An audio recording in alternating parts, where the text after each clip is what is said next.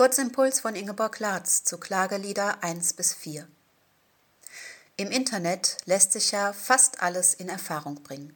Unter anderem auch ein Ranking der 100 beliebtesten Bibelverse.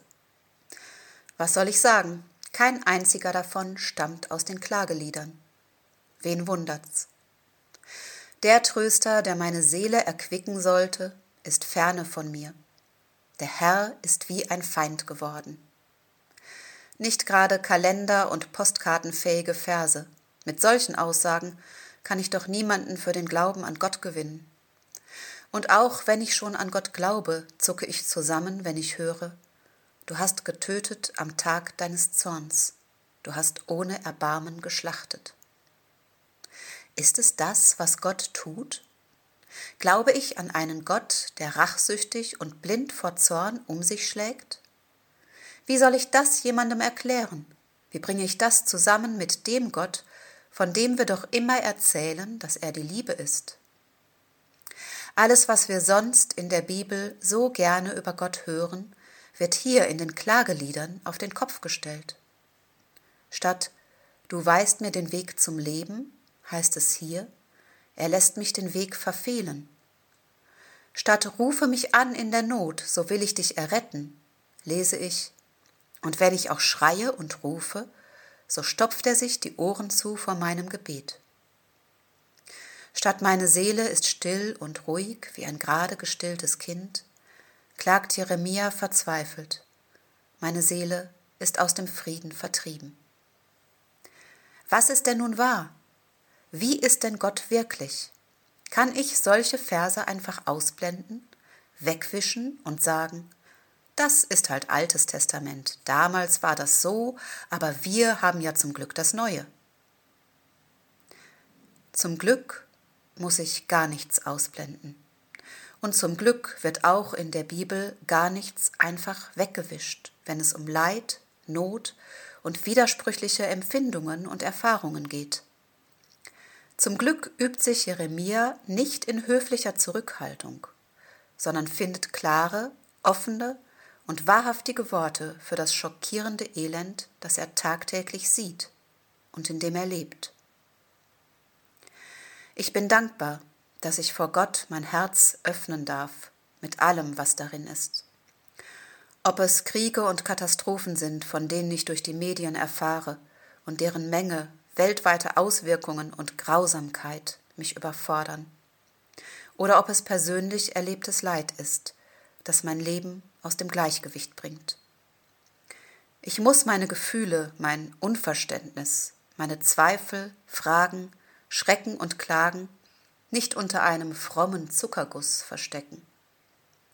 Ich darf all die bitteren Gedanken schonungslos beim Namen nennen und Gott aber auch mich selbst damit konfrontieren.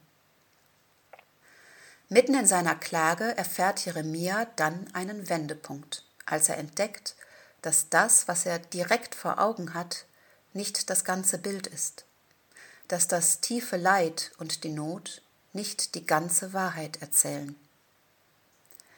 Denn nicht von Herzen plagt und betrübt Gott die Menschen.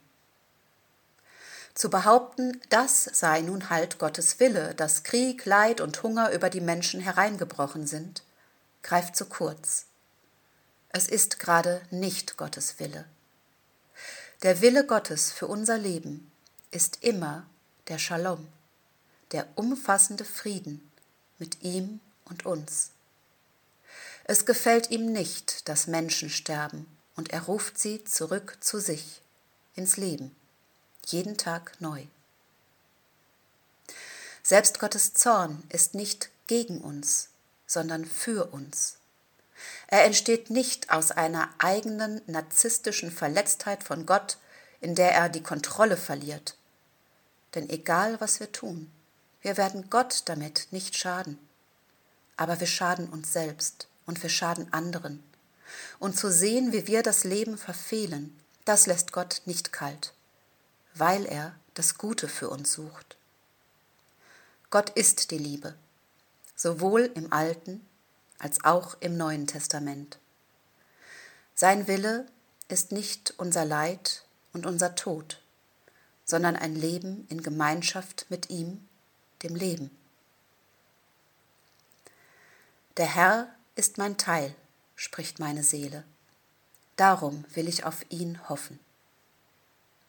Oder mit anderen Worten, wenn ich in Gemeinschaft mit Gott lebe, habe ich alles, was ich brauche.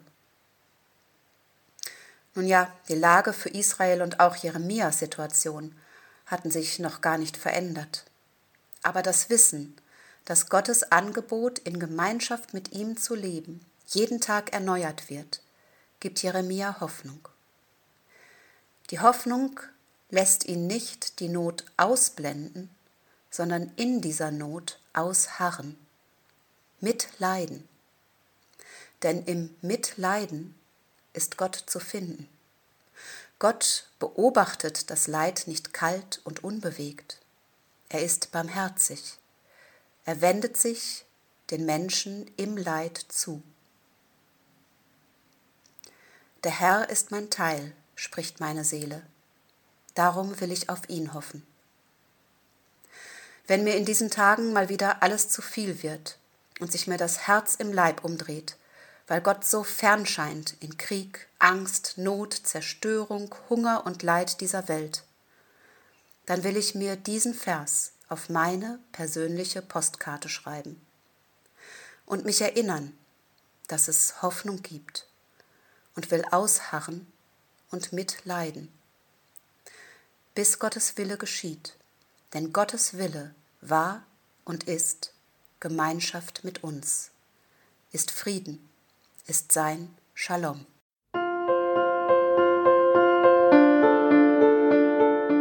Dies war eine Folge aus unserem Podcast In einem Jahr durch die Bibel, ein Projekt des Gemeinschaftsverbandes Sachsen-Anhalt. Morgen geht es weiter. Unsere Arbeit und auch dieses Projekt lebt fast ausschließlich von Spenden. Wenn Sie unseren Podcast mit einer Spende unterstützen möchten, so ist uns das eine große Hilfe. Dies geht per Überweisung an Empfänger LKG Nordhausen.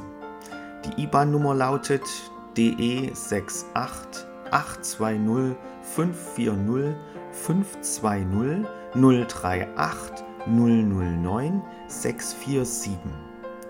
Wenn Sie eine Spendenbescheinigung benötigen, dann geben Sie bitte Ihren Namen und Ihre Anschrift mit an. Ganz herzlichen Dank. Nun wünsche ich Ihnen einen gesegneten Tag und freue mich, wenn Sie auch morgen wieder mit dabei sind. Viele Grüße, David Israel aus Nordhausen.